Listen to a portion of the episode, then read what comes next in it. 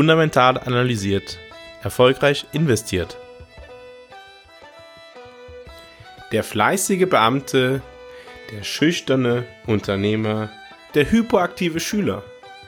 So unterschiedlich wie sie sind, so unterschiedlich ist Ihre persönlich optimale Portfolioaufstellung.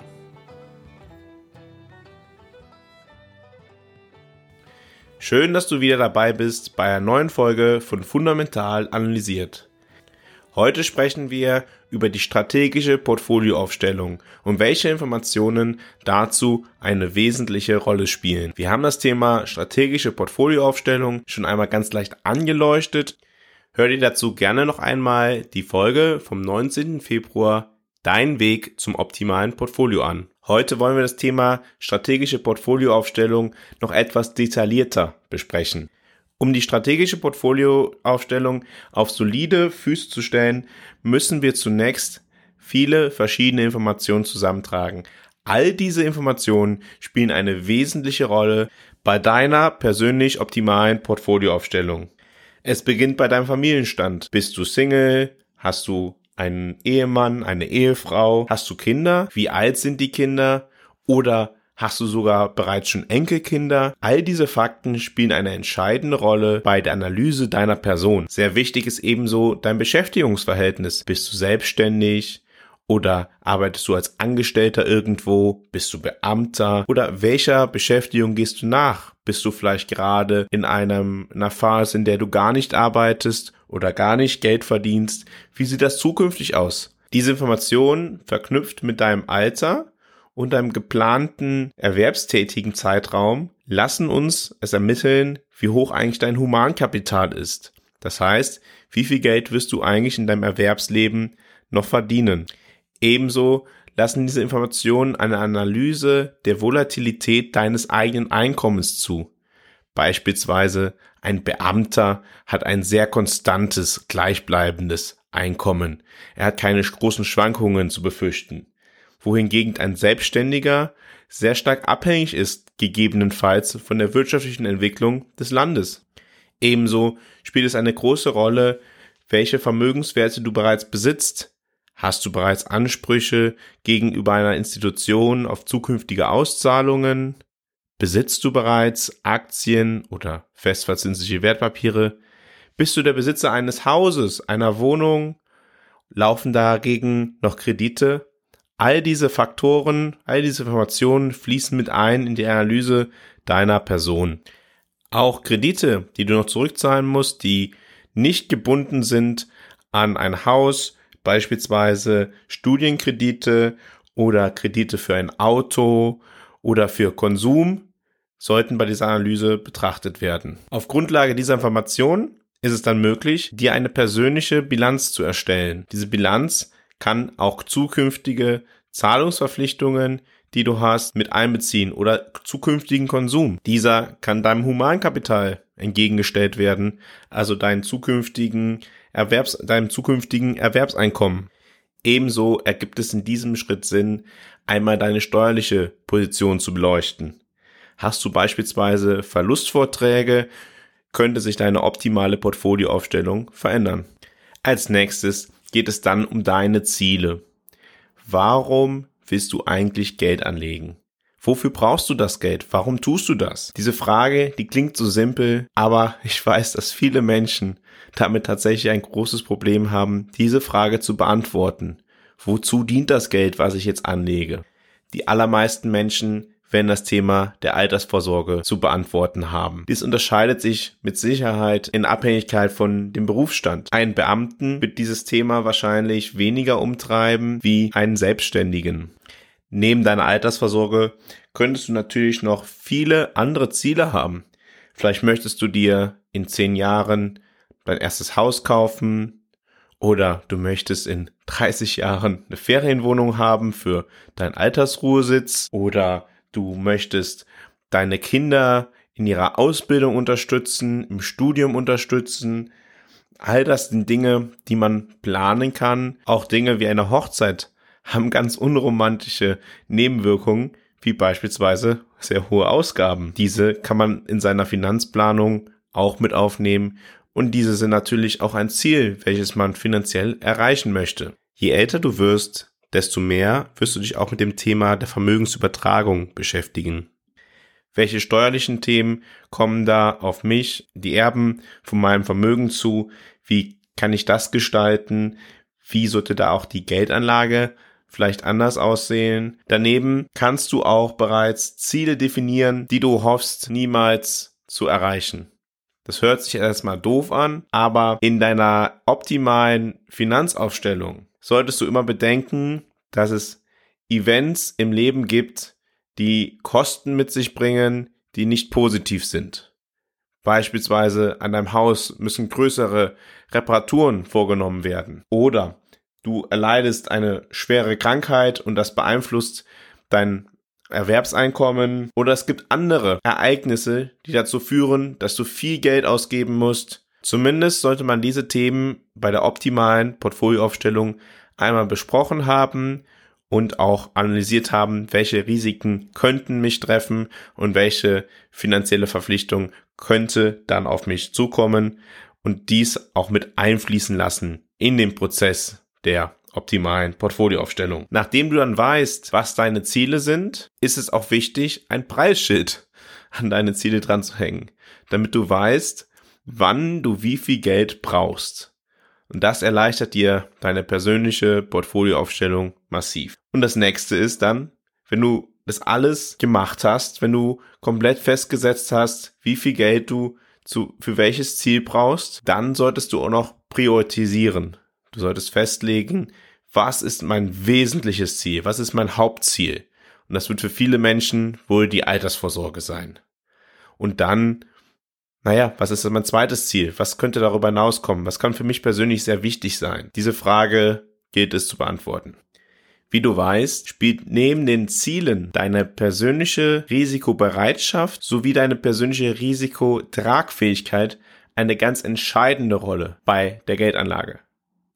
Bei dem Umgang mit den Risiken des Kapitalmarktes hilft natürlich sehr stark ein Verständnis davon, welche Portfolioaufstellung mit welchem Risiko einhergeht. Neben deinem Risikoprofil determiniert noch deine Liquiditätspräferenz, deine Beschränkungen bei der Geldanlage. Wenn du ein, eine sehr große Liquiditätspräferenz hast, dann kommen halt gegebenenfalls einzelne Anlageklassen nicht so stark in Frage, wie wenn deine Liquiditätspräferenz geringer wäre. Ebenso sollten im Zuge deiner strategischen Portfolioaufstellung festgehalten werden, welche Anlagebeschränkungen dir wichtig sind.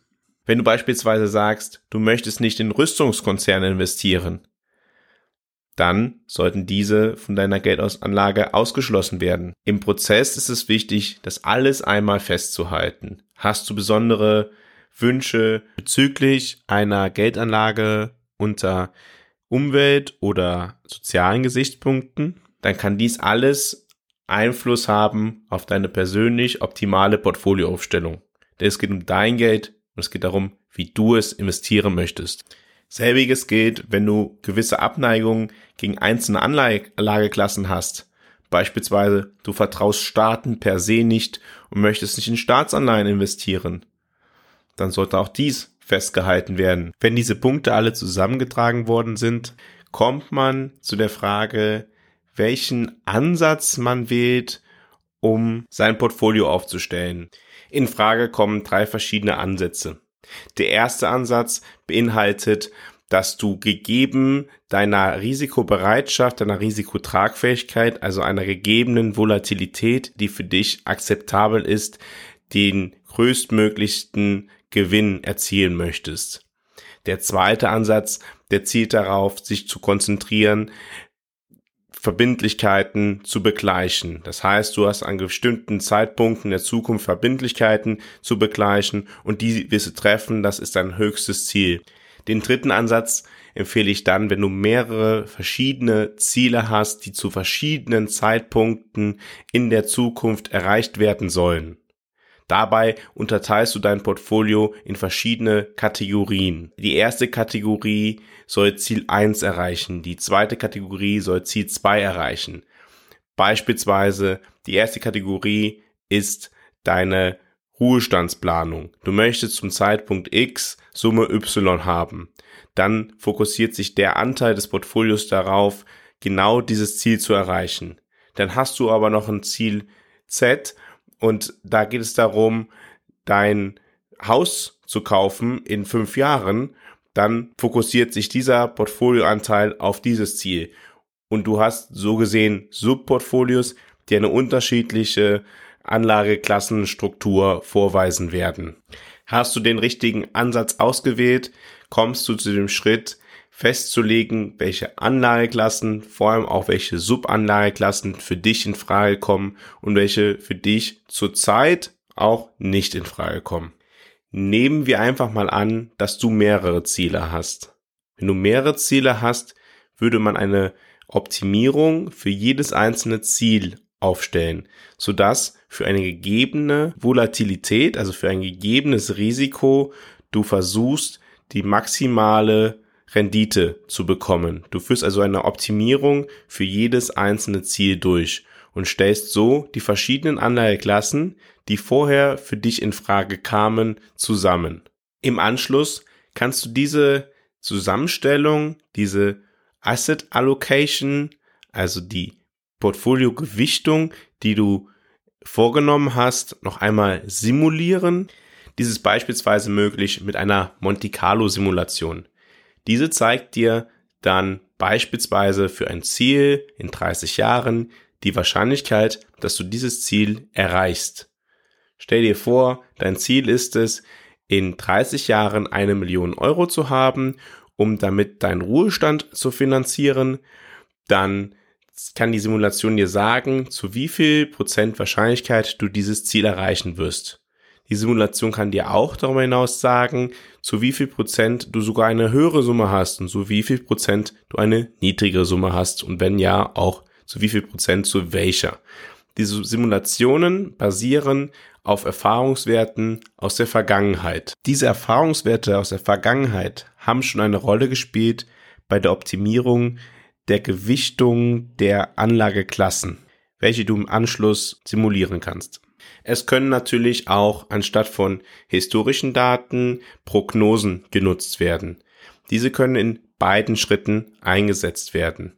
Beispielsweise im Optimierungsverfahren können anstatt von historischen Daten, die als Grundlage gewöhnlich dienen, auch Prognosen für die Zukunft eine wichtige Rolle spielen. Wann könnte das Sinn ergeben? Naja, wenn man persönlich der Ansicht ist, dass der Zeitraum, den man in der Vergangenheit erlebt hat, beispielsweise die letzten 30 Jahre oder die letzten 50 Jahre, ein völlig anderer Zeitraum ist als der künftige. Dafür muss es aber gute Argumente geben, um so etwas zu tun. Und diese Daten kann man dann ändern, um damit Optimierungen und Simulationen durchzuführen. Wenn du dann mit dem Ergebnis der Simulation zufrieden bist, Beispielsweise, du erreichst dein Ziel mit einer Wahrscheinlichkeit von 70 oder 80 Prozent und das ist für dich in Ordnung. Dann hast du deine strategische Portfolioaufstellung fertig. Dann kannst du Bandbreiten festlegen. Diese Bandbreiten dienen dazu, deinem Portfolio Spielraum zu geben. Diese Bandbreiten bestimmen, wie weit jede einzelne Assetklasse von der strategischen Portfolioaufstellung, von der Zielmarke sich entfernen darf, ohne dass es zu einer Reallocation im Portfolio kommen wird. Wenn du jetzt noch einmal an die Folge vom 19. Februar zurückdenkst, in der wir über deinen Weg zum optimalen Portfolio gesprochen haben, wirst dich daran erinnern, dass es noch weitere Schritte in der Portfolioaufstellung gibt.